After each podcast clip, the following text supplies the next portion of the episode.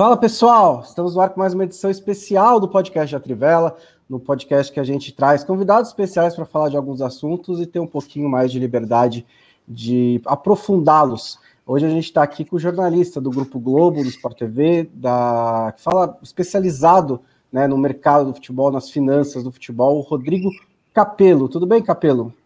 Tudo ótimo, Bonsa. Obrigado pelo convite para participar aqui do podcast.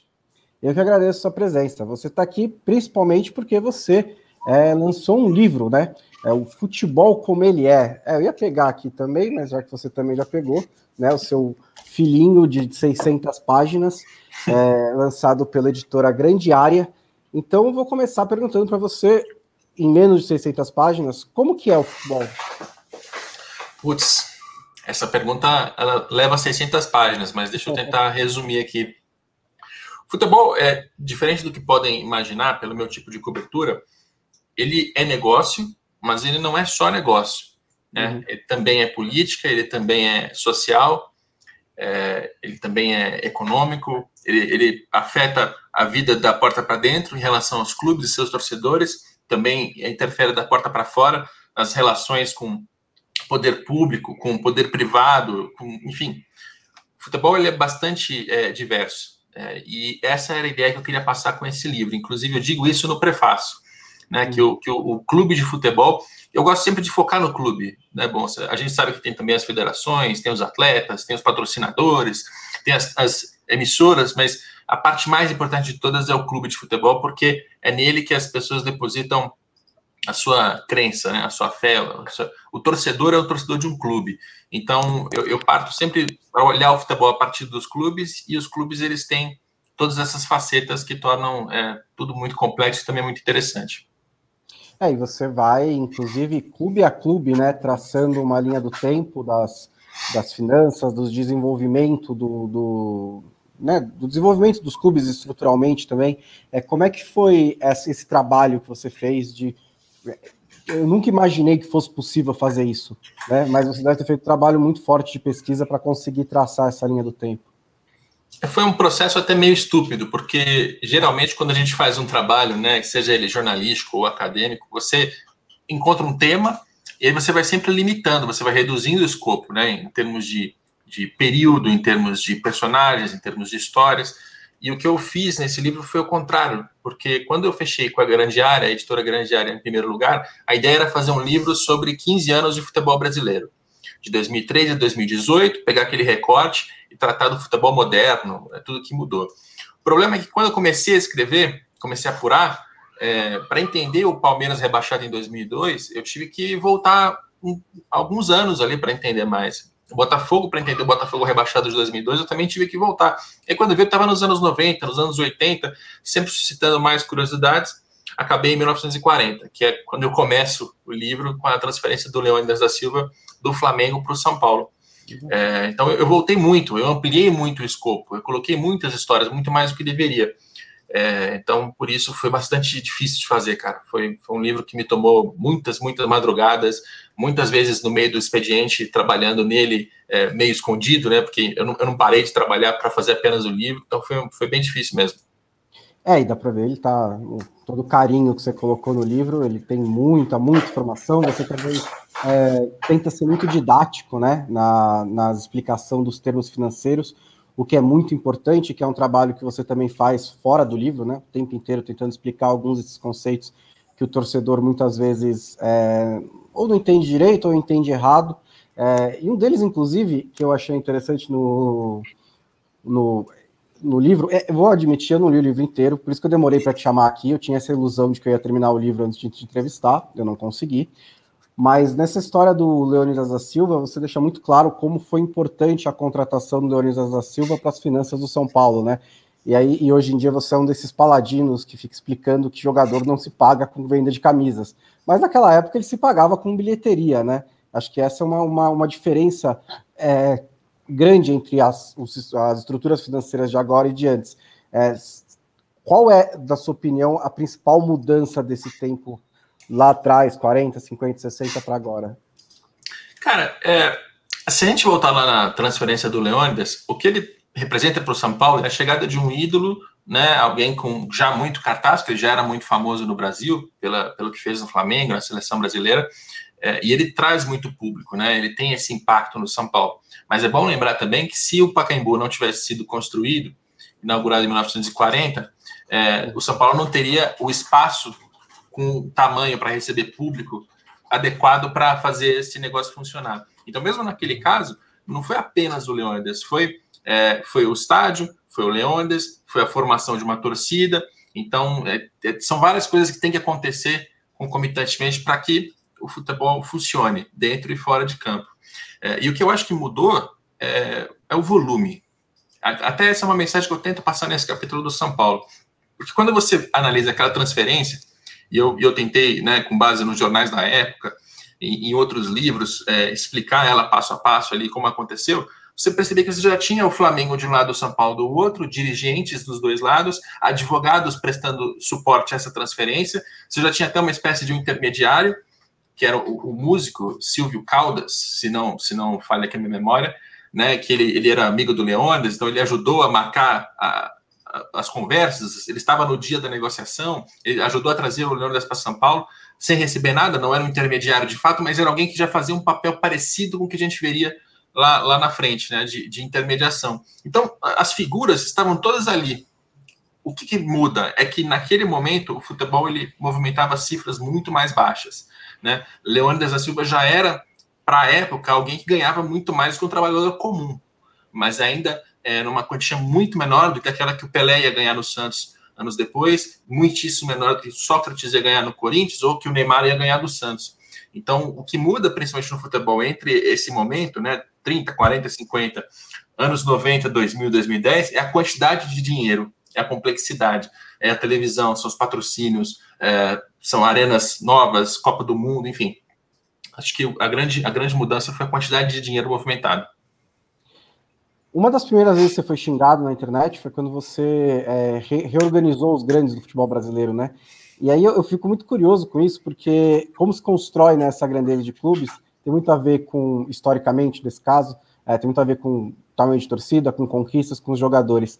É, mas uma das curiosidades que eu tenho muito quando eu terminar de ler o livro é alguns momentos de, de, de, de encruzilhada assim, desses clubes, como por exemplo, esse momento do Leônidas da Silva, e que se o São Paulo não contrata o Leônidas da Silva, talvez a história dele fosse diferente. É lógico que você nunca pode, né, ter certeza do que aconteceria. Mas você, fazendo essa pesquisa, encontrou muitos desses momentos em que uma decisão certa ou uma decisão errada acabou é, mudando o futuro do clube de uma maneira significativa? É, cada clube, é, eu tenho ali um período analisado, né? Cada clube tem alguns momentos chave. É, mas eu, eu, eu, vou te responder até falando de futebol brasileiro como um todo, né? 1987 foi uma data muito importante, foi um ano muito importante, porque foi quando os clubes do Brasil, é, no movimento até que foi um pouco anterior ao da Inglaterra, mas que é um movimento parecido, eles se fecharam num grupo pequeno para reorganizar a competição, para, em tese, fazer um campeonato com menos clubes, mais aqueles mais populares, aqueles que têm maior potencial é, comercial e, e, principalmente de audiência, fecharam um contrato com a Globo, primeiro contrato de longo prazo, eu digo longo prazo porque foi um contrato de um ano, que para os padrões de hoje é muito pouco, mas para a época era uma mudança enorme, era deixar de vender direito é, em final de campeonato, que até então era assim, você vendia final do Campeonato Paulista para duas, três emissoras ao mesmo tempo, é, era uma coisa muito pontual. É, mas em 87, quando se assina esse contrato, muda tudo, porque aí a Globo coloca dinheiro, as partidas começam a ter mais audiência, os patrocinadores prestam atenção e começam a participar da, da brincadeira. A própria Coca-Cola foi uma patrocinadora que a, a, Copa União ali conseguiu, os clubes conseguiram coletivamente. Então, é, 87 é um ano que muita coisa muda. Muita coisa muda, assim. O futebol, ele, é, ele tem um antes e depois. É, e tem, uhum. tem outros, cara. Assim, 2002, 2003 também foi um momento muito marcante, porque é, teve a adoção dos pontos corridos, que muda a, o sistema de disputa. Você tem um rebaixamento de Palmeiras e Botafogo e não e não o tapetão, não teve volta pelo tapetão, que era algo que na época era ainda um, um paradigma a ser quebrado. É, enfim, Copa do Mundo é o momento que a Copa do Mundo começa a se valorizar loucamente nas mãos da, da FIFA, os valores em termos de direito de transmissão também começam a aumentar. Então, eu, eu tem dois momentos que eu queria recortar aqui para te responder. Um 87, o outro é 2002. Você ficou um pouco frustrado assim, porque é impossível fazer esse trabalho que você faz sem ser muito crítico, né? Porque afinal de contas, é, a quantidade de merda que os caras fazem é muito grande. Mas você ficou um pouco frustrado assim de vendo alguns, alguns erros dos, dos, dirigentes do passado e aí você vê eles sendo repetidos agora, você fala, porra, os caras não aprenderam nada mesmo? O que, eu acho, o que eu acho muito frustrante é que a figura do dirigente ela não, não foi profissionalizada. Né? O jogador ele se tornou profissional já lá nos anos 30, 40. Teve um momento de ruptura, de muita dificuldade, mas o jogador passou a ser profissional, passou a ser remunerado, passou a ser exigido e tal. É, aí você vê todo o entorno do mercado também se profissionalizando. Né? Você tem as agências de marketing esportivo, você tem as emissoras, você tem os braços é, criados só para negociar direito de transmissão. Tudo ganha uma complexidade, complexidade muito grande. E o clube de futebol ainda que você veja um movimento de profissionalização, de ter um diretor financeiro, um diretor de marketing, um diretor de comunicação, um diretor é, jurídico, todos eles com experiência de mercado, a figura do presidente, do vice-presidente, do dirigente, ainda é um cara amador, ainda é um cara que não tem preparo técnico para fazer o que faz, é um cara que toma decisões importantíssimas para a sobrevivência das instituições, erram sistematicamente e continuam a errar. É, é, é, impressionante como depois de 120 anos de, de, futebol brasileiro, aqui arredondando, o dirigente costuma ser, continua a ser a mesma coisa que era 100 anos atrás. Uhum. Então, eu acho que uma grande frustração é essa. É como nos falta aqui gente que se prepara para dirigir um clube de futebol. Você acha que falta esse tipo de profissional ou ele não chega à presidência dos clubes? Ele não chega, é, é e, e, por, e também por isso falta, né? É, ele não chega porque a parte política ela, ela é fechada do jeito que era 100 anos atrás.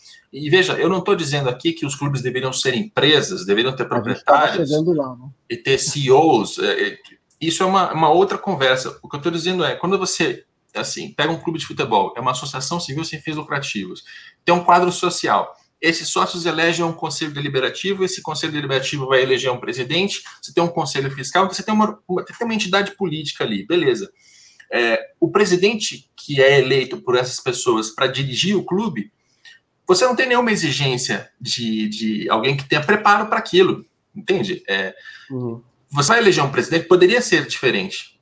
Poderia, na hora que se apresentam as chapas, que o presidente que está sendo é, colocado para dirigir o clube, que seja alguém que o próprio corpo político, né, quadro social, conselho deliberativo, exijam dele determinados requisitos como alguma experiência em administração, alguma experiência em futebol, mas gestão de futebol de fato, né? E não, o que a gente vê é, ah, mas é alguém que tem um sobrenome de alguém que já foi presidente no passado, ele é, ele é filho, sobrinho, neto de alguém, ele, ele, é alguém que tem muitas alianças na parte política, o que é, é, é normal, isso acontece, mas é, não, não, não, não se deu aqui no Brasil ainda o passo para que o presidente seja alguém de fato preparado para ocupar uma cadeira tão importante.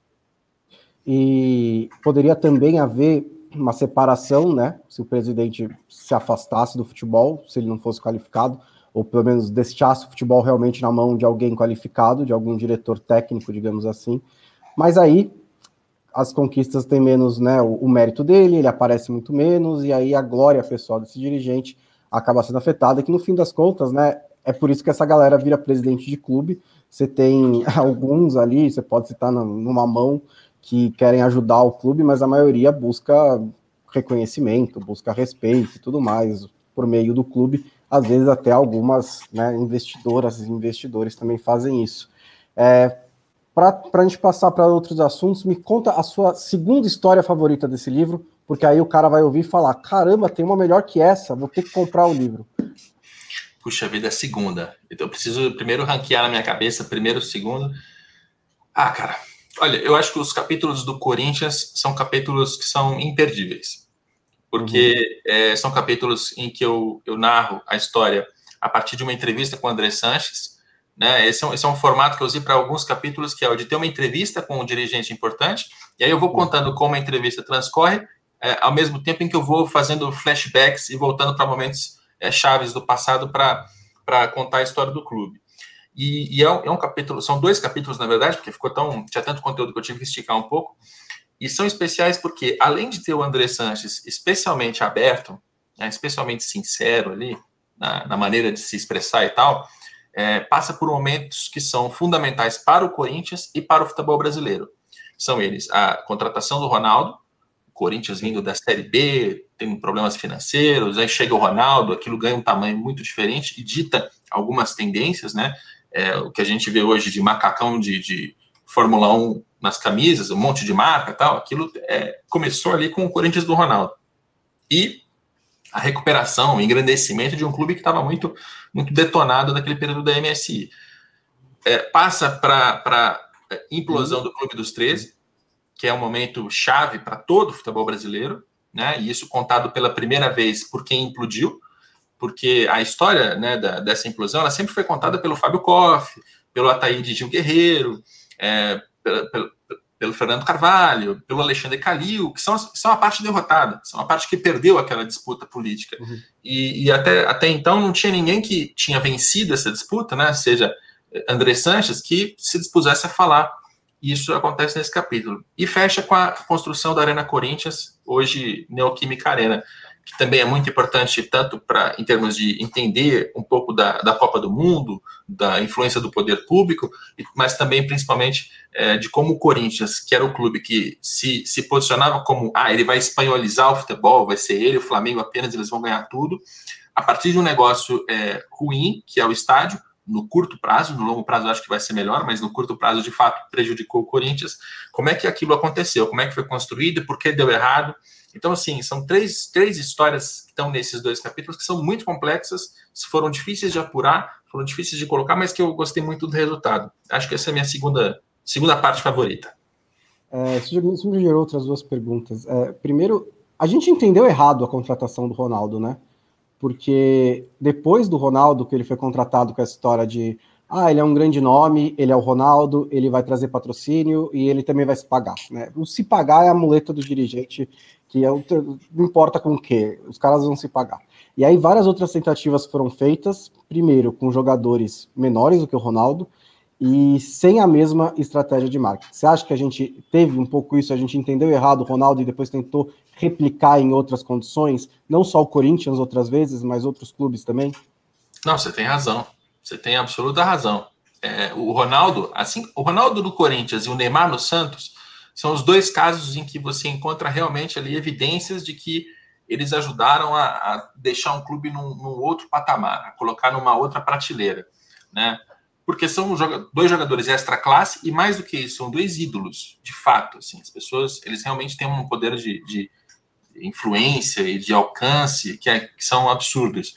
E, e, o Corinthians, naquele momento do Ronaldo, é, assim, a parte de patrocínios disparou. O Corinthians passou a ganhar muito mais com patrocínio do que antes. Claro, tinha todo um modelo de dividir os patrocínios, parte da remuneração do Ronaldo vinha daquilo, então tinha ali toda uma mecânica para funcionar, mas principalmente era o Ronaldo.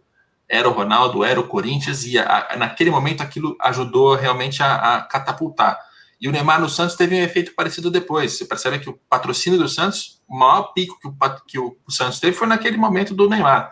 Só que eles são as exceções. Né? Depois disso, a gente viu é, Adriano no próprio Corinthians, a gente viu Adriano no São Paulo, a gente viu Kaká no São Paulo, a gente viu Ronaldinho Gaúcho no Flamengo, a gente viu Ronaldinho Gaúcho no, no Atlético Mineiro, o Pato, tantos, né? O Pato eu nem ia colocar nessa, nessa comparação, porque eu achei. Mas eles estavam falando, mas, mas eu lembro que quando ele chegou, falaram isso Sim. também. Então, ele vai alavancar patrocínio e tudo mais. Exato. É, e você vê, Roberto Carlos no Corinthians, o próprio Andrés admite isso no capítulo, de que o Roberto Carlos é um baita jogador, mas ele não tinha o peso do Ronaldo, ele não causou aquele, aquele mesmo efeito. É, e todos esses outros, é, Montilho no Cruzeiro, cara, o Zezé Perrella, é, naquele momento, tentou, tentou emplacar essa. Então você vê, é, por causa de, da exceção, isso, isso moldou o comportamento do dirigente em relação à regra que a regra é, é, é excelente ter bons jogadores.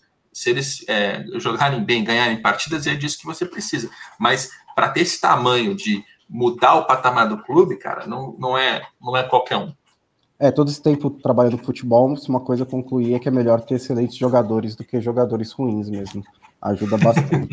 é, outra coisa é, por que, que o negócio da Arena Corinthians foi ruim? É que você citou isso é, em curto prazo. O que tornou esse sonho do Corinthians, que era ter um estádio, em um problema nesse primeiro momento?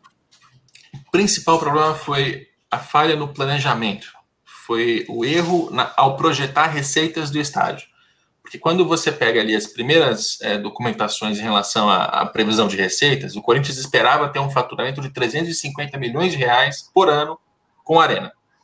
Se isso acontecesse, ia ser maravilhoso para o Corinthians, porque com 350 milhões entrando, você vai gastar 60 nas despesas do estádio, putz, vai sobrar uma fortuna, sobra quase 300. E com isso você vai conseguir abater o financiamento muito rapidamente, pagar o estádio, e aí o Corinthians ganharia um, um tamanho financeiro em relação aos outros que seria uma coisa absurda. Qual foi o problema? Projetou 350, a realidade em 2015, primeiro ano cheio da Arena, foi de 80 e poucos milhões em receita. Né? Então, a, a, diferença entre a expectativa e a realidade foi muito grande. E, e, assim, o estádio fatura 80 e gasta 60, primeira coisa, primeiro bom sinal é que ele é viável. Né? Ele está gerando um excedente, a, uhum. conta fecha. Só que como ele custou 1,2 bilhão, você tem dívidas variadas feitas ali pelo Corinthians, pelo Odebrecht, é, com dinheiro público, inclusive, é, essa conta não fechou. E, e aí... Foi e que foi mais caro, acho que a própria Andresa admite, por causa da, por ser da estreia da Copa do Mundo, né, do que deveria ser. E, e o que e além disso, assim, o que, o que atrapalhou essa projeção? Porque assim, os caras projetaram 250 milhões, às vezes são meio loucos nessas projeções, né? Uhum. Mas uma diferença tão grande assim, é, o, que explica ela?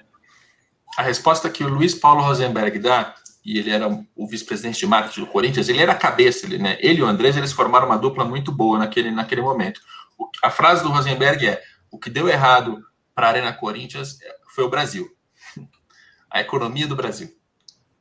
Porque antes da Copa do Mundo, você tinha ali a euforia, é, você já tinha uma crise econômica em 2008, mas no Brasil ela tinha sido menos, menos severa, uma marolinha, segundo Lula. É, e, e, só que assim, a Odebrecht era uma empresa gigantesca que estava indo para 200 bilhões de reais em receita. Ela tinha a intenção de administrar estádios. Aí vem a Lava Jato. A Lava Jato detona a Odebrecht, detona a OAS, outras empresas que se, se dispuseram a administrar estádios. É, vem crise econômica pesada, é, inflação, é, as pessoas desempregadas. E aí, no momento de crise, você não vai comprar camarote de estádio. Isso é um investimento supérfluo para uma empresa. Você tem vários, vários desdobramentos, várias consequências de uma crise econômica do país. É, ainda assim, eu, e eu escrevo isso, o, a Arena Corinthians deu errado porque as projeções foram erradas. Né? Não, não dá para simplesmente virar e falar assim, ah, a culpa é do país. Não.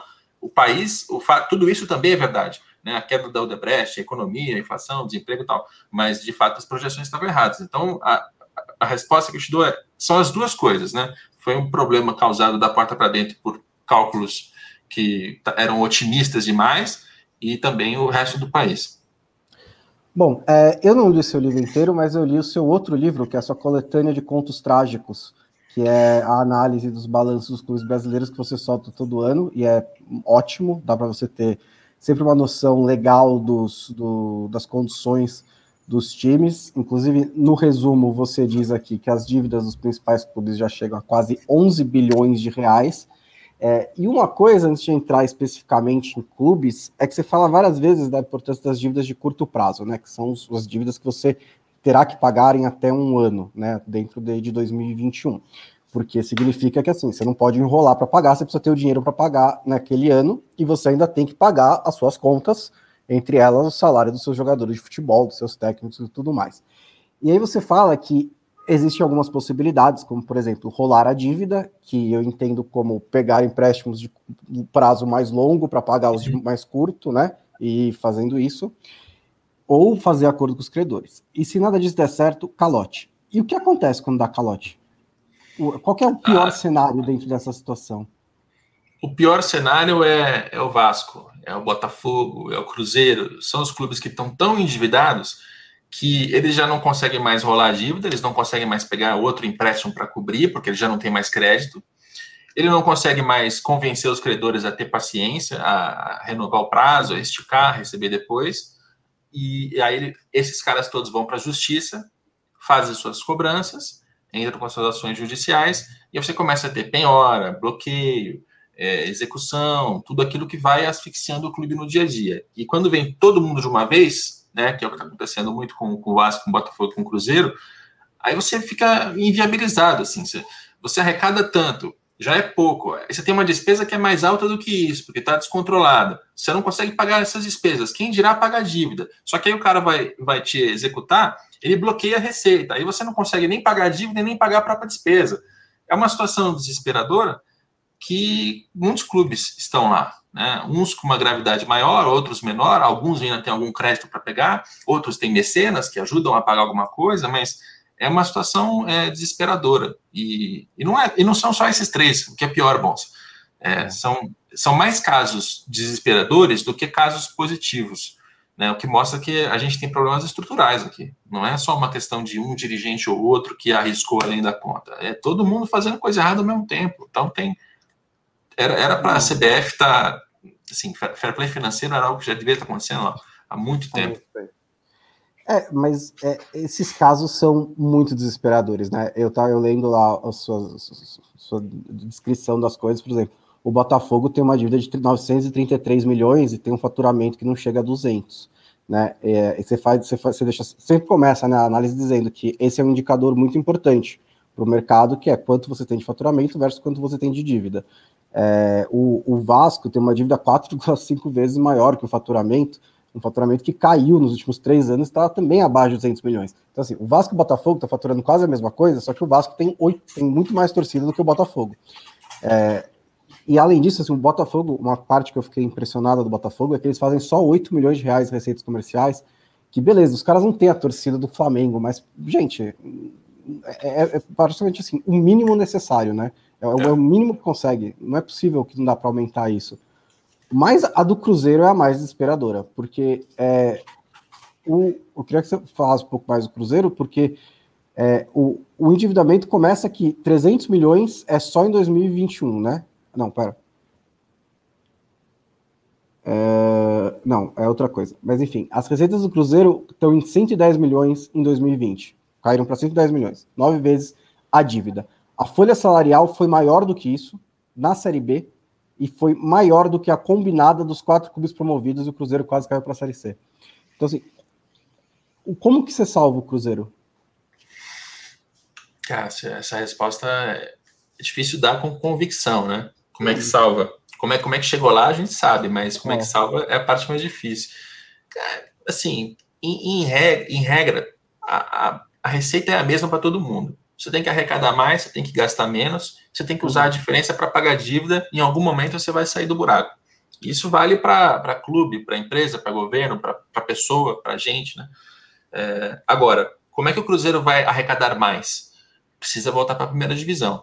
Então, nesse, nesse momento 2020, 2021, o que é mais assim, desesperador é que, além de estar muito endividado com as, com as punições da FIFA, não pode registrar jogador, não pode contratar e tal, é, mesmo com tudo, né, e com toda a carga que vem de dívida, de, até de, de, desconfiança por causa da corrupção praticada lá em 2019, além de tudo, a, a diretoria atual ainda é incompetente, né, que troca técnicos incessantemente, não trouxe os jogadores adequados, não conseguiu fazer a coisa funcionar, mesmo tendo mais dinheiro do que os outros adversários de, de Série B. É, então, soma tudo, né, Bonsa? É, é, o, é, o, passado mais distante, é um passado muito recente e é um presente. É uma, é uma administração que também não está conseguindo ser eficiente nos seus, na, na, aplicação dos poucos recursos que tem. E isso e essa mesma fala, ela vale para o Cruzeiro, para o Vasco e para o Botafogo. Porque os três na, na, segunda divisão, mesmo tendo todos os problemas, eles ainda têm uma condição melhor de for, montar um time e jogar do que o CRB, do que o Náutico, do que o Sampaio Correia. E mesmo assim eles estão perdendo para esses caras. Né? É, o, que, o que nos mostra também, desculpa só esticar, mas uhum. nos, nos, outros rebaixamentos deles, eles tinham cota de televisão garantida de Série A. Essa é uma uhum. mudança em relação à Série B de 2021. Né? 2020, 2021, quem cai para a Série B não tem mais a mesma cota, cai. Cai assim de 60, 80 para 8. Né? Aí eles pegam o pay-per-view e ficam com 15, 20. A, a diferença é muito grande o que mostra como nos outros rebaixamentos, os clubes eles voltavam muito mais porque a, desigualdade era tão ridícula na Série B que mesmo sendo incompetente eles voltavam. Dessa vez, não mais. E a desigualdade continua sendo muito grande e ainda assim o Cruzeiro não conseguiu voltar. É só, é, deixando o cara assim, é isso mesmo, 300 milhões de dívida de curto prazo do Cruzeiro. Você, duas coisas que eu achei interessantes, você falou que quando a dívida é três vezes o faturamento é para entrar em desespero. Só a dívida de curto prazo do Cruzeiro é três vezes o faturamento. E, e você escreveu que essa é absolutamente impagável e nas outras você só colocou impagável. Então é aquela coisa com adjetivo, né? Quando você não, você não coloca, porque quando você coloca, realmente o negócio se destaca bastante. Mas é, uma coisa que eu pensei lendo, principalmente as análises desses três clubes, é que é impossível em um mandato você colocar essa casa em ordem, né? Porque aí volta para aquilo que a gente falou sobre presidente, sobre política, sobre gestão profissional. É, você precisa de pelo menos uns 10 anos para isso, porque você tem que pagar, sei lá, 100 milhões de dívidas por ano se você for muito bom. E é diferente, eu acho, em relação ao Flamengo, porque quando você tinha lá o Bandeira de Melo, por exemplo, liderando o grupo que colocou as contas do Flamengo em ordem, é, dava para imaginar que a mudança ia ser em, em 3, 4, 5 anos e eles ainda seriam reconhecidos dessa maneira. O cara que começa a reconstrução do Botafogo agora, quando ela termina lá em 2035, ninguém vai lembrar quem o cara é. E aí eu acho que isso dificulta muito, porque o cara vai falar: bom, beleza, eu posso fazer aqui um baita trabalho, ninguém nunca vai lembrar o meu nome. E eu não sei nem se o próximo cara vai também dar sequência ao que eu estou fazendo. Então talvez seja à toa. É, isso também é um problema, né? Essa falta de sequência de, de, de, gestão. É, até porque, pela natureza política, os clubes eles seguem é, um roteiro ali que, quando você conversa com, com, dirigentes de lá e de cá, você vai percebendo as semelhanças, né? É, geralmente são triênios, né? Raramente são dois anos. Quando é dois anos é ainda pior, mas é, geralmente são triênios. Aí no primeiro ano o presidente chega, é desespero, ele está apagando o incêndio de quem saiu, ele ainda usa isso como desculpa, né? Então ele tem uma, uma ressalva, não, não, não, só, só tá ruim porque o cara deixou, deixou muito, muito ruim para mim. Só que, assim, como ele não tem preparo para aquilo, ele vai aprendendo. Então, o presidente nesse primeiro ano ele faz muita besteira. Ele vai se acostumando, ele, ele troca muito as pessoas, enfim. Ele está num, numa curva de aprendizado. Ele está começando a curva de aprendizado dele enquanto dirigente. Segundo ano, ele começa a entender o negócio, começa a colocar a casa em ordem terceiro ano você já tem reeleição para disputar. E aí, na hora da, da, reeleição, aí você vai fazer os seus conchavos, as suas alianças, aí você tem que fazer concessões, você tem que colocar o, o amigo do fulano para dentro para participar da administração de alguma maneira, né? ou você precisa ter um, um futebol dentro de campo que seja vistoso e vitorioso. E aí, como é que se faz isso? Não, sai contratando, sai investindo, porque você tem que se, se viabilizar politicamente. É, e esse roteiro ele é muito repetitivo.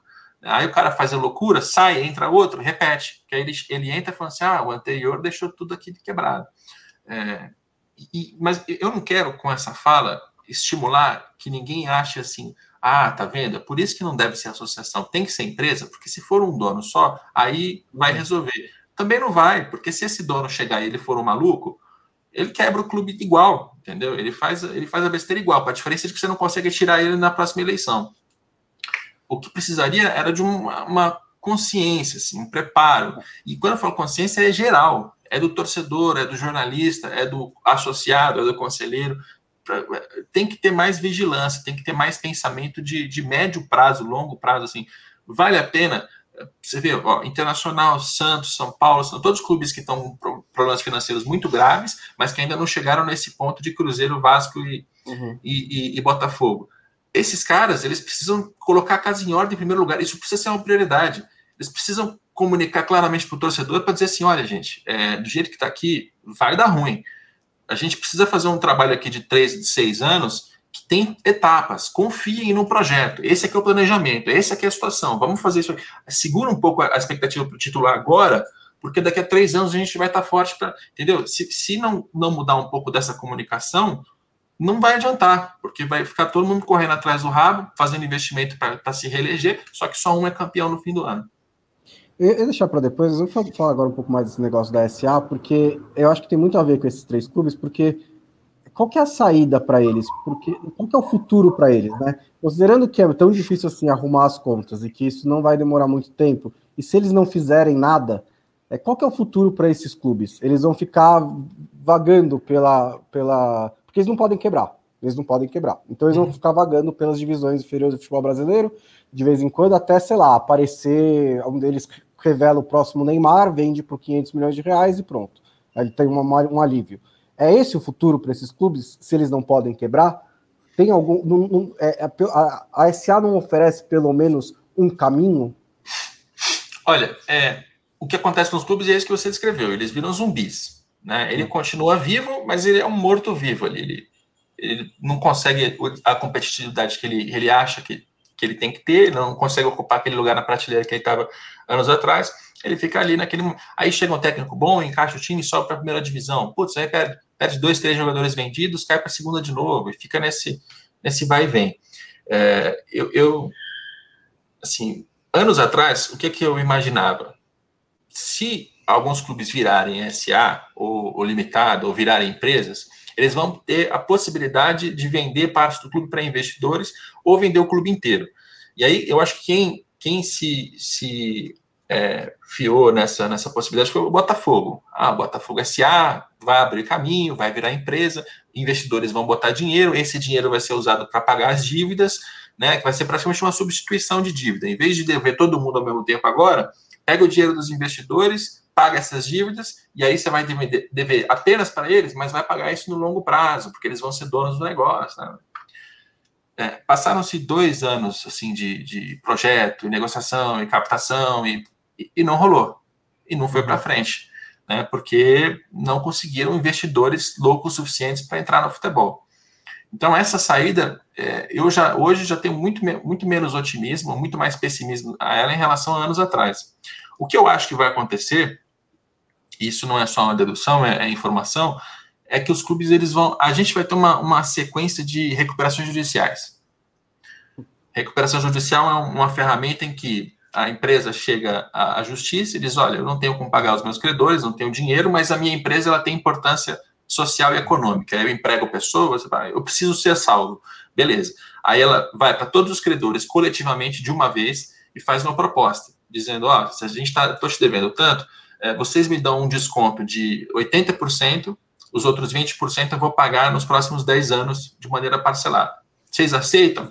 Se os credores aceitarem, beleza, a dívida vai ser drasticamente reduzida, a continuidade está está segurada pelo menos naquele momento. Se os credores não aceitarem, aí entra numa falência, vende tudo, paga o que der, acabou, fechou. Eu acho que a gente vai entrar em recuperações judiciais. O Cruzeiro vai, deve ser o primeiro a, a abrir essa, essa uhum. fila. O Figueirense já está tentando, né? O Figueirense já está tentando isso é, lá, no, lá em Santa Catarina. Botafogo, eu tenho certeza que vai acabar entrando também. Na hora que o Vasco perceber que esse é um caminho, também deve, deve entrar por ele. Né? E, e esse caminho ele foi pavimentado pela SAF, a Sociedade Anônima do Futebol. A SAF ela, ela monta ali que, olha, é, virando SAF, você abre uma empresa, essa empresa vai ter essa, essa estrutura, né, de Sociedade Anônima do Futebol, mas antes disso você faz uma recuperação judicial na associação. Porque qual a lógica? Primeiro você limpa a dívida da associação, depois você manda os ativos para a SAF e aí ela vai vai estar muito menos endividada, com mais uhum. capacidade de jogar futebol, de gerar dinheiro, de remunerar e tal, e ela vai continuar mandando dinheiro para a associação para pagar dívidas que eventualmente não foram pagas, como por exemplo com o poder público, que a parte tributária não pode fazer parte da recuperação. Mas aí, como é que fica a parte esportiva? É, acontece que nem nos clubes europeus, que você tem que começar lá de baixo, ou fica onde está? Em tese, no, ca... é, no, no caso da falência, eu sei que desce se tiver Sim. falência, vai para a última divisão. E isso, é, quem, me, quem me falou pessoalmente foi Luiz Felipe Santoro, diretor jurídico da CBF, quando eu perguntei para ele em 2019, acho que foi 19 ou 18, mas assim, naquele momento esse assunto já estava pintando, já estava estudando, eu perguntei, caso de falência, desce. Na recuperação judicial, não sei, mas acho difícil, porque se descer, você inviabiliza a recuperação judicial. Porque, imagina, se, se o clube vai. Pagar 20% ainda, você é, perde as receitas. É. Você perde a receita. É, e no caso da falência, é porque assim, na prática, um clube deixa de existir e aí aparece outro com as mesmas coisas, a né? Tipo, a mesma marca, que é o que aconteceu com o Napoli, com o Rangers e tudo mais. E aí você. Só que como é um clube novo, ele tem que começar de baixo. É, Exato. No, exato, tem que galgar tudo, e lógico, mas tem esse lastro de histórico que ajuda. É, é assim, é, o, a, é sempre um caso para mim de assim, faz direito que funciona e não faz direito não vai funcionar, não importa qual é o modelo que você for, é, uhum. você for escolher, porque eu não acho que há nada intrinsecamente é, incapacitante no modelo associativo que a gente tem, embora a questão política seja perto disso, porque é complicado mesmo lidar com essas questões de conselheiros, de, de, eleição. Se você tem uma eleição, você já parte de um, de, de um princípio de que vai ter que ter alguma política dentro do que você faz. Então, é um pouco inevitável em relação a isso. Por outro lado, você tem na, na, na, na questão da, da, da, do clube empresa, isso que você falou, que é de um cara, e a gente tem vários exemplos no futebol europeu, o dono do Málaga, o dono do Portsmouth, que compra o clube, não faz direito, faz ali é uma brincadeira, uma aventura, às vezes tem até um objetivo mais malicioso, é, quebra o clube, vai embora e o clube né, é, é, é destruído. Então, é, é, é, acho que é, é, muito uma questão de, de, de, como fazer muito mais do, do, do, do meio que você faz. É, mas, não sei, dentro desse cenário do futebol brasileiro em que tem esses clubes, eu acho que haver por meio da SAF essa via, esse, esse escape, acaba sendo algo positivo, não, não é ideal, mas pelo menos existe esse escape? Não sei se você concorda com isso. É, assim, a gente pode se basear aqui em, em Espanha, né? Lá teve muita recuperação judicial. Foram mais de 30 clubes que entraram em recuperações entre os anos 2000 e início dos anos 2010. É, isso primeiro nos dá um, um recado, né? Porque a Espanha ela fez a migração forçada de associação para empresa no início dos anos 90. E no meio dos anos 2000 estava todo mundo quebrado de novo. Então, a primeira coisa simples, virar empresa vai trazer melhor administração, mais dinheiro. Não vai. Não vai. É só estudar onde já aconteceu que a gente entende. O que aconteceu na Espanha, que foi, foi que mudou muito essa história, foi que houve uma leva de recuperações judiciais, sim. Todas elas foram aceitas, todas elas, os credores aceitaram a proposta. É, inclusive num país onde recuperação judicial em empresas comuns não, não tem a mesma, mesma taxa de sucesso. A taxa de sucesso do futebol é estranhamente maior do que em outros setores, tá? Isso tem gente estudando lá na Espanha para entender por quê. É, mas não foi só a recuperação. Ela foi a recuperação para reduzir a dívida, mas foi a, La Liga sofrendo uma intervenção estatal para redirecionar o dinheiro da televisão, foi o fair play financeiro colocado de maneira até mais rígida do que na UEFA, é, limitando irresponsabilidade, o que a gente viu agora no Barcelona não podendo renovar com o Messi, é, é isso.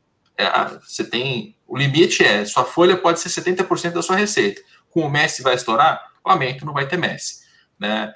Então, a gente, a gente viu a Espanha sair de um, de um buraco enorme e chegar a um lugar muito melhor graças a um sistema, a várias coisas sendo colocadas para funcionar ao mesmo tempo recuperação judicial, mais fator financeiro, mais direito de transmissão, você muda a, o, o, o, estado ali, o ambiente.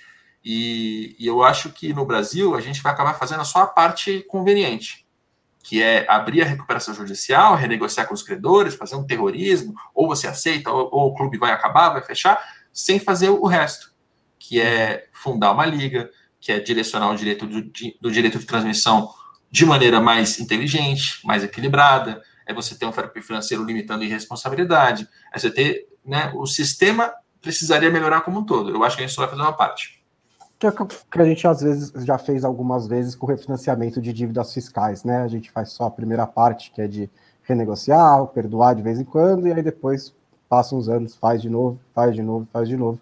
É, você, eu vou, outro, outros, eu separei aqui também outros clubes em, umas, umas duas categorias. Eu queria que você falasse de Palmeiras Atlético Mineiro, porque eles estavam foram discutidos na semana passada e tal, de que os dois têm mecenas, como se os dois fossem exatamente a mesma coisa. E para mim, eu achei, lendo seu, suas análises, ficou muito claro que há uma diferença muito grande entre o Palmeiras e entre o Atlético Mineiro, embora seja inegável que os dois tenham uma influência muito grande de mecenas. Qual que é essa diferença? A diferença é que o Palmeiras ele fez um processo de recuperação que começa em 2013 e que em 2016 ele já estava num outro lugar. E aliás, o, o, capítulo do livro do Palmeiras está voltado para esse período do Paulo Nobre, né? Uhum. E ali o Palmeiras ele se prepara, tendo até um período de sacrifícios, né? Perdendo barcos para o Grêmio, tendo, tendo que contratar jogadores com base em produtividade, gastando pouco, quase caindo para a segunda divisão. Tem é, o Allan tem... Kardec, que ficou né, famoso pelos 5 mil reais. Allan Kardec foi para o São Paulo. É, então, o Palmeiras ele passa por um momento de sacrifício, ele se reestrutura, ele re, reestrutura sua dívida, né, não só a administração, mas também a sua, a sua, parte financeira, e ele sai muito maior anos depois, com capacidade de investimento e, e, de um jeito sustentável, porque o Palmeiras ele tem receita. O Palmeiras uhum. é um uhum. clube que chegou ao meio bilhão de faturamento antes dos outros e continua acima do meio bilhão em faturamento, mesmo no cenário de pandemia. Né? E mesmo e aí... sem as premiações que você colocou lá, né, as premiações referentes aos campeonatos de 2020, que como terminaram em 2021, vão entrar no próximo balanço. No caso do Palmeiras, uhum. É bastante, porque ele ganhou dois campeonatos muito rentáveis. Exato, e, e ainda sem bilheteria. Né? Imagina quando, quando puder voltar público ao estádio, eu acho que 2022 já, já vai ser um ano com público no estádio, é, o Palmeiras volta a ter uma, uma, uma, capacidade financeira ainda maior, 600, 700, 800 milhões de reais em faturamento. Quando você olha para o Atlético Mineiro, é um clube que não se preparou para o momento de grande investimento. Ele quer fazer tudo ao mesmo tempo. Então, eles estão remodelando a administração da porta para dentro, eles estão tentando renegociar a parte financeira e ajustar aquilo, ao mesmo tempo que estão contratando loucamente jogadores com, com dinheiro emprestado a juros zero pelos mecenas. Pode dar certo? Pode dar certo. Eu não tenho bola de cristal para prever futuro, mas a gente tem que avaliar os riscos, né? E os riscos que o Atlético está correndo são muito maiores porque o Atlético em si, o Clube Atlético Mineiro, ele não tem receita. Ele não tem meio bilhão em faturamento. Ele tem, é, e é incrível, ele tem na base dos 100 milhões. Né? 140. Ele, 140, é muito pouco. É muito pouco para um clube que está gastando tudo que gasta. Né? Então, é, pode dar muito certo. Pode ser um clube que vai ganhar Campeonato Brasileiro depois de 50 anos, que vai ganhar Libertadores, que até vai gerar algum dinheiro com isso, né? com as premiações e tal. Está vindo um estádio novo ainda para completar, está construindo um estádio. Né? Pode ser um caso assim de putz, engrandecimento relâmpago, ou pode ser um caso de um clube que vai, vai ser quebrado e a gente não sabe até quando os mecenas vão ficar. A gente vai descobrir aí no, no futuro. Mas quais são exatamente esses riscos? Porque o torcedor fala muito isso. Ah, o cara está emprestando dinheiro para a gente contratar o jogador a juro zero, é só devolver o dinheiro para ele, é juro zero, é, o cara não vai executar a dívida do nada e vai quebrar o clube. Né? Qual que é o risco num cenário como esse em que você tem ali um grupo de mecenas que empresta dinheiro ao clube e o clube usa esse dinheiro para fazer os gastos que não pode fazer naturalmente? É, eu até acho que o capítulo do Atlético Mineiro, que também tem no livro, ele ajuda a, a se preparar para isso, porque volta na história do Atlético e entende um pouco mais do que acontece num caso desses. O Atlético, nos anos 90, teve lá casos de, de corrupção, denúncias tal, o presidente saiu, assumiram os banqueiros. A virada dos anos 90 para os anos 2000 foi quando os banqueiros assumiram o Atlético. Então você tinha o Nélio, Nélio Brandt, banqueiro que assumiu lá como, como presidente, você tinha o Ricardo Guimarães, dono do BMG, que colocava dinheiro na administração, cuidava da parte financeira, o Alexandre Calil, que não é um banqueiro, né, mas que é alguém também bem de vida, resolvido financeiramente, que partiu para participar. Daí em diante, esses caras nunca mais saíram. Eles brigaram entre eles, um afasta, o outro aproxima, tal, mas o Ricardo Guimarães ele esteve no Atlético todo esse período e ele virou inclusive presidente do Atlético. E ele colocou dinheiro próprio emprestando para o Atlético ele caiu. O Atlético foi para na segunda divisão. Né? Hum. O Atlético foi rebaixado quando? Em 2005? Caiu em 2005 e jogou a Série B em 2006? Acho, acho que é isso. Eu vou confirmar enquanto você fala, mas acho que é, e, e, a dívida com o Ricardo ficou lá pendurada. A dívida com, com o Ricardo está pendurada lá até hoje. Né? O, que, o que é muito maluco para mim é que aí passa-se todo esse período, o modelo ele não funciona porque vem o dinheiro do mecenas, empresta, ah, juro baixo, aquela história o clube é rebaixado, fica numa condição esportiva e financeira horrorosa, aí volta a duras penas, a dívida continua lá, o Calil teve que renegociar com o Ricardo várias vezes, recebe depois, vai recebendo de acordo com as vendas de jogadores, tá? E, e, agora, nesse momento em que os mecenas assumiram e estão jogando um jogo político, um jogo de imagem, aí o Atlético anuncia o acordo com o Ricardo Guimarães, porque uma parte ele vai perdoar, ele vai aceitar como um patrocínio de camisa, outra parte ele vai esticar, ele vai perdoar multa e juros, e ele sai como bonzinho da história. Isso para mim é muito maluco, cara, porque o torcedor, ele, ele claramente ele não tem a memória do, da história do próprio clube, sabe? Sim. Ele só está olhando para hoje, está olhando para agora e o que vem depois. E, e, a parte ruim disso é que ele é muito usado como, como massa de manobra. E, e o Mecenas faz muito isso. Então você diria que o risco é que o clube acaba ficando sujeito a, essas, a esses mecenas, o principal risco. É, vamos, vamos, fazer um exercício. Ó, os menins estão colocando dinheiro no Atlético. O último balanço mostra lá 200 milhões que provavelmente são dos, são dos Menin, né? Rubens e Rafael Menin. Eles estão colocando mais dinheiro esse ano. Quanto vai fechar em 2021? Não sei. Vamos chutar aqui 300 milhões em empréstimos. Beleza.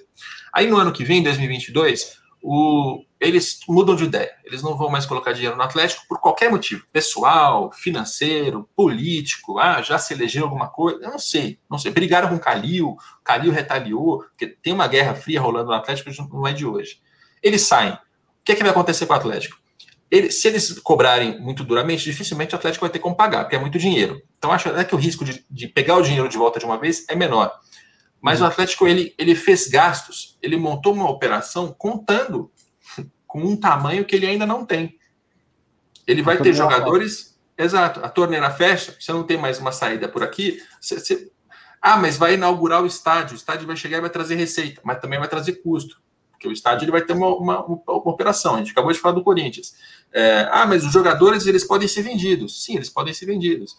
Mas você vai vender no desespero, você vai receber menos do que você pagou percebe? Aí você começa, aí você entra num lugar assim de muito risco, porque a sua operação não está casada. Você não está arrecadando o suficiente para gastar o que você gasta. Esse risco, Flamengo e Palmeiras, eu não diria que não tem, mas eles têm muito menor. Primeiro, que eles não dependem dos mecenas. Segundo, porque eles têm uma operação que gera mais dinheiro. Então, o Atlético está tá correndo riscos. E, eu não, e eu, o torcedor fica bravo, mas eu não estou ofendendo ninguém dizendo isso. Eu não estou dizendo que vai dar errado. Não, não, estou dizendo que vai dar errado. Eu estou é, dizendo que é, é muito arriscado. Eu vou deixar bem clara a definição de risco, né? Não é você está dizendo que vai dar errado ou não. Mas é que existe essa possibilidade. Os números do Atlético Mineiro são assustadores, né? A dívida é de 1,3 bilhão de reais é, e foi gasto 80 milhões a mais do que o orçado só em folha salarial ano passado. É, isso é quase, sei lá, quase o faturamento inteiro do Atlético Mineiro, metade do faturamento do Atlético Mineiro e tem 600 milhões de dívidas em curto prazo só é, para vencer em até um ano. E assim, é uma. Se não houver, é, é o que você falou, se não houver os mecenas, simplesmente não tem como esse clube ser viável. Então, é um problema. É, para passar um pouquinho mais rapidinho, porque já está batendo na uma hora, queria que você me desse. Eu separei aqui uns exemplos de clubes preocupantes mas eu queria que você me desse um exemplo de clube que te preocupa, que ainda não está assim na boca do povo que o clube está quebrado, mas que você está preocupado. E um exemplo positivo também, né? Porque para não falar que a gente só critica, né? Jornalista é muito chato, blá blá blá. Então, um evento positivo também de administração que você tem identificado. Eu acho que eu sei qual vai ser, mas manda ver.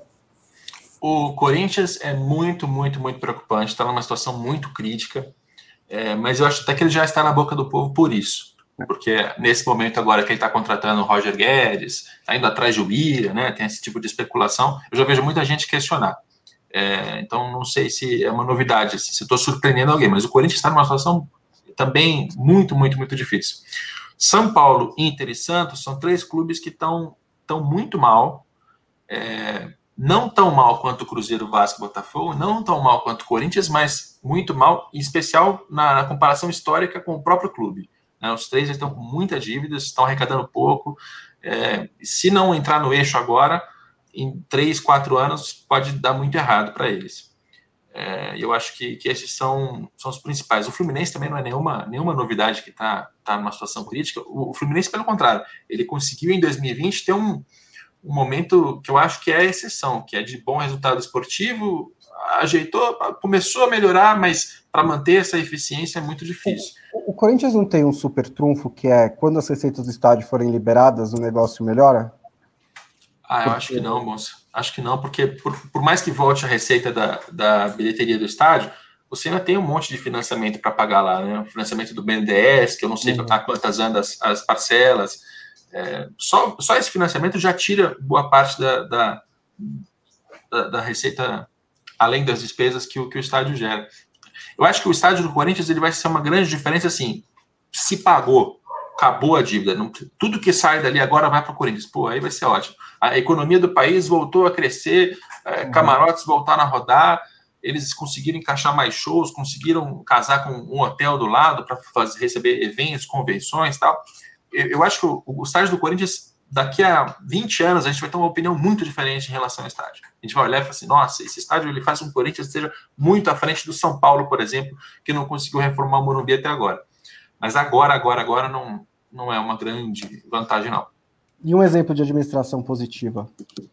Ah, a gente tem alguns até. seria fácil dizer Flamengo e Palmeiras, porque arrecadam muito, gastam bem, ganham o campeonato, mas é, o Grêmio é um que eu, que eu sempre cito, porque conseguiu aumentar muito seu faturamento, conseguiu desempenho esportivo, né, ganhou uma Libertadores, chegou em duas semifinais. 2021 está me complicando nesse exemplo, né, porque na zona de rebaixamento vem a, a, a cobrança. Acho até que o Grêmio está no momento em que ele deveria arriscar mais, deveria investir mais, deveria, deveria contratar alguém para reforçar o futebol e, e, tirar o clube dessa situação. Ele tem condição financeira de fazer isso sem cometer irresponsabilidade.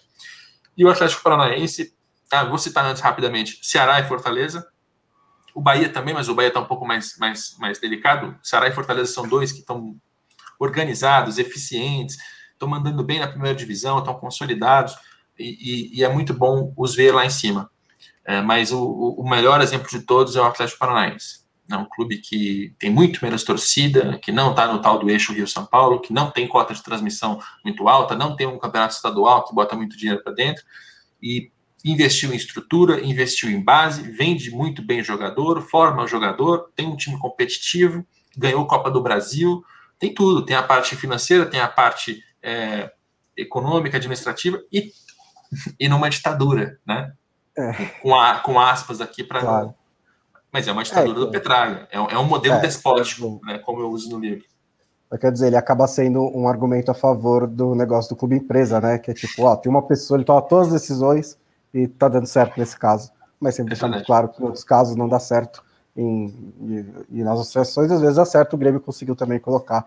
É, inclusive, é um dos, dos, únicos que eu entrei aqui que a, a, a linhazinha colorida ela estava em cima da linhazinha cinza, né? Porque, porque tem mais faturamento do que tem dívida.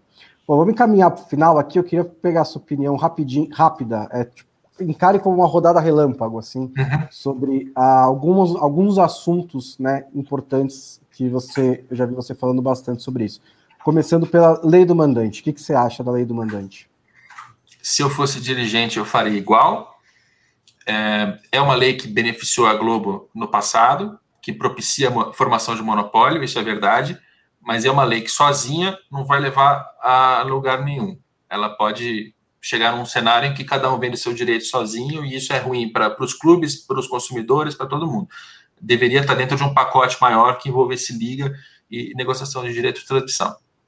Então vamos lá, liga, essa nova liga aí que surgiu, é, é, é meio que, sei lá, um novo álbum do Roberto Carlos, né? Cada cinco anos surge uma nova liga, e, mas no caso das ligas, elas poucas vezes vão em frente. O que, que você achou desse projeto que foi lançado recentemente?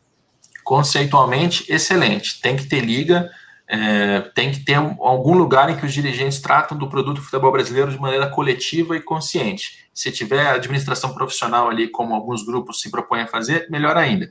Se vai acontecer de fato, aí eu não sei, porque o maior entrave para a liga não é CBF, não é Globo, é coesão entre os dirigentes. Eles têm que se entender. E a gente já viu o Petralha e o Berintani se desentendendo na reunião, um levanta a voz para o outro. Então, é, precisamos é o caminho, mas eu não, eu não aposto, eu não sei se vai dar certo, porque os dirigentes não conseguem se entender. O que você achou da experiência dos clubes cariocas no Campeonato Carioca, quebrando. Nem sei se foi entrar em se foi justo, não foi justo, mas como foi a experiência deles transmitindo os próprios jogos? Ganharam menos dinheiro, tiveram menos audiência e romperam uma, um ponto de desigualdade em relação ao restante do país que era flagrante e evidente. Os paulistas uhum. ganham 24 milhões cada um da TV pelo Campeonato Paulista. Os cariocas ganhavam 18 cada um. Mineiros e gaúchos, 12 cada um. Baianos e atleticanos aqui, não atleticanos, paranaenses, é, 1 milhão. De um milhão para baixo. Ou seja, você tinha um, um gap gigantesco entre estaduais e os clubes cariocas rasgaram o contrato, foram para uma briga, é, liderados pelo Flamengo. O Flamengo quis, porque faz parte da. Enfim, aí caíram nesse modelo, que no longo prazo pode ser que funcione, né? Em algum momento essa, essa autonomia sobre pay-per-view pode se provar é, produtiva, mas não dá para negar. No curtíssimo prazo, primeira edição, ganharam menos dinheiro, tiveram menos audiência, tem menos, menos argumento para patrocinador, deram. É, é, eu não vou dizer que erraram, porque errar significa dizer que nem no futuro vai dar certo, mas o resultado imediato é ruim. Você acha que as, as receitas de direitos de TV deviam ser mais bem eh, divididas no futebol brasileiro? O que eu acho que é um papo até meio louco, porque a negociação é individual, então quem que está dividindo esse dinheiro, né? Mas hum. você acha que deveria ser mais igualitário? Acho. A gente avançou. O modelo de hoje, de 19 a 24, ele é muito melhor do que o modelo dos últimos 30 anos, seja Clube dos 13, seja quando a Globo negociou individualmente, principalmente porque acabou o grupinho de 18 clubes que é beneficiado em detrimento do resto. Isso acabou. Isso é ótimo. Mas a gente ainda tem alguns pontos de, de desigualdade que são absolutamente desnecessários. Um deles, campeonato estadual, né? Não, não, não tem porquê o Campeonato Paulista receber 24 milhões cada um dos quatro e o, o Paranaense receber um. Isso é um absurdo. É, e pay-per-view.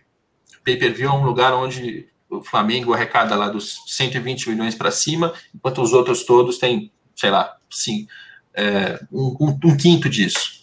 É, um, tem uma lógica, tem uma argumentação. O flamenguista diz que esse é o ingresso para assistir o jogo em casa, que você tem que receber exatamente o que a sua base proporciona, e a base do Flamengo de fato proporciona muito mais.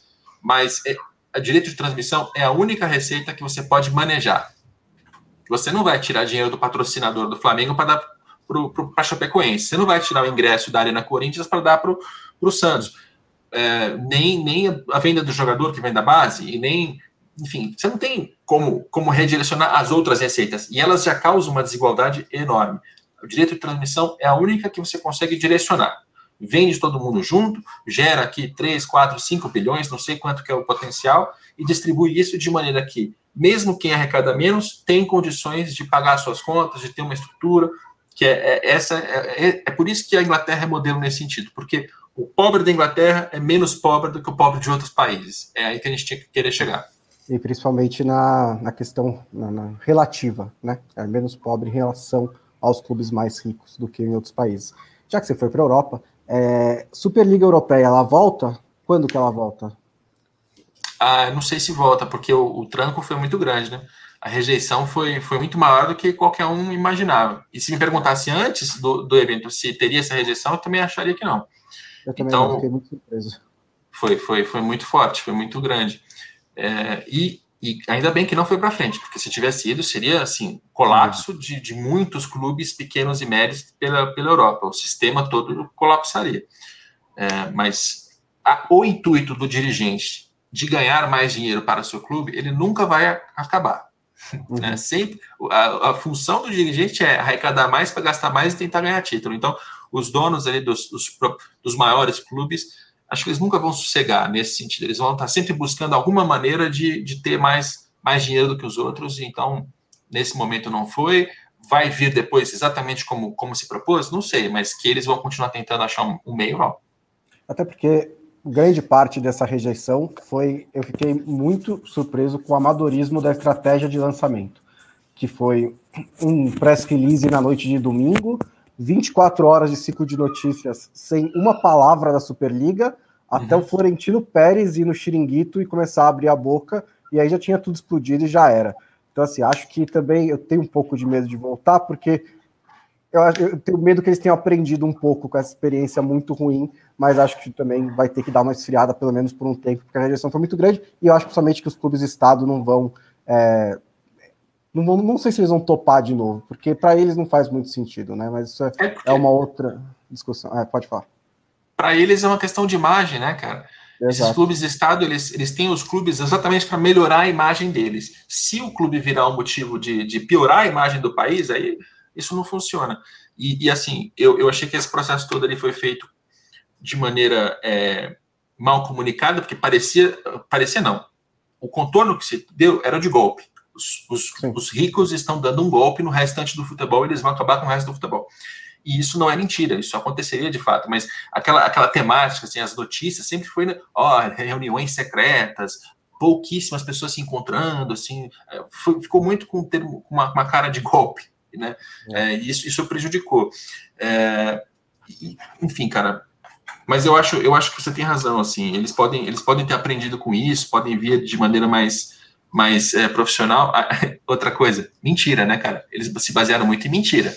É. O, o, Florentino Pérez, nessa entrevista que ele deu lá para o Xiringuito, não, porque os clubes vão quebrar, porque o Real Madrid em três anos não vai mais existir. Aí acabou, passou, não tem Superliga Europeia. Quanto que o Real Madrid gastou agora para contratar? Quem que ele contratou por 140 milhões de euros?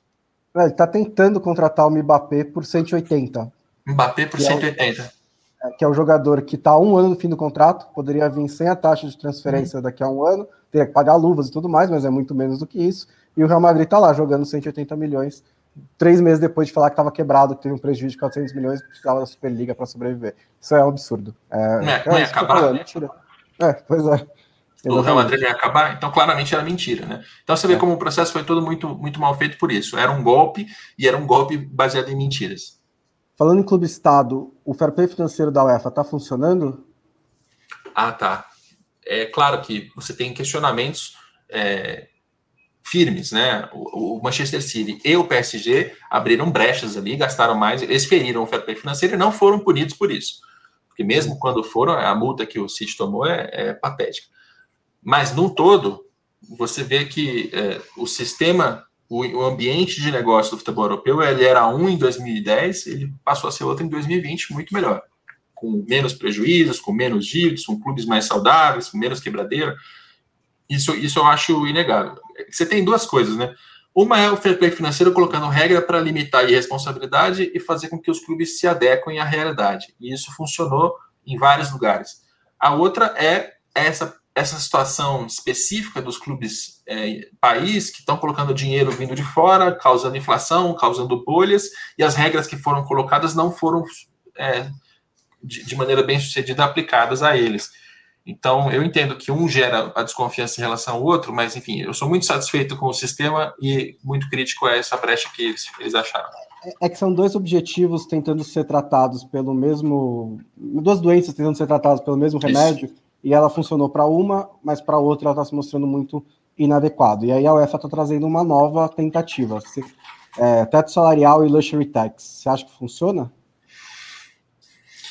Ah, cara, é que um problema, um, um problema evidente do futebol é a desigualdade financeira. E, e o fair play financeiro ele não existe para combater isso, vamos deixar muito claro. O fair play financeiro não, não existe para equilibrar o futebol, ele existe para tornar o futebol mais saudável, seja lá o que isso for. É, o problema dessa, dessa taxa de luxo, será que a gente traduz assim, para não usar o termo inglês, é que você vai abrir uma, uma brecha legal para que os clubes muito mais ricos possam ferir o sistema. O que é meio, o que é meio, é, meio tosco, assim. Porque, é. vamos lá, se o problema do PSG e do City comprarem jogadores por valores exorbitantes é que eles inflacionam o mercado, então o problema é eles comprarem por valores exorbitantes.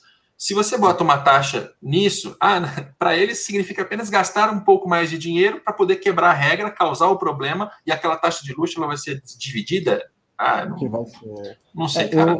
Eu entendi da mesma maneira, eu entendi como uma admissão de derrota da UEFA, eu não consigo controlar isso daqui, então pelo menos a gente vai levar uma grana em cima disso, e aí a gente divide, divide entre as federações, e aí elas ficam também dá um pouquinho para elas, e você abre um caminho, porque a questão desses times do PSG e do City é que eles têm o dinheiro, eles precisam inserir no clube de alguma maneira que cumpra os, os acordo de fair play financeiro, e é isso que eles fizeram nessas violações que você citou, né, por meio de patrocínios inflados com empresas que eles controlam também. Né? As evidências do Futebol League são muito claras em relação a isso.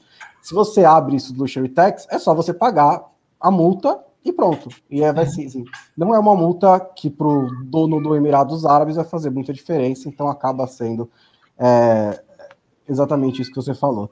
Para terminar, você acha que o futebol no, como um todo, como negócio, está em crise, porque tem muita gente, muitos dirigentes dizendo, nessa linha do. numa linha menos mentirosa do, do, do Florentino Pérez, que é, a capacidade de atenção do jovem é menor, você tem mais é, distrações nesse momento, o futebol precisa mudar, buscar algumas coisas diferentes para não perder o espaço que ele tem na cultura e na, na, na o tamanho como indústria que o futebol tem. Eu concordo um pouquinho mais com isso, eu tenho um pouco mais de medo também. Queria ouvir você em relação a isso. É, eu não, eu não sei se eu estou à altura para responder essa, essa pergunta com a melhor resposta possível, mas é, assim, se está numa crise hoje, assim, se a gente olhar média de público, tem mais público no estádio hoje do que tinha muitos anos atrás. A experiência que essas pessoas têm no estádio é muito melhor do que tinha anos atrás. Alguém vai, vai pular da cadeira com o Maracanã de 200 mil pessoas se apertando, um fazendo xixi no outro, eu sei.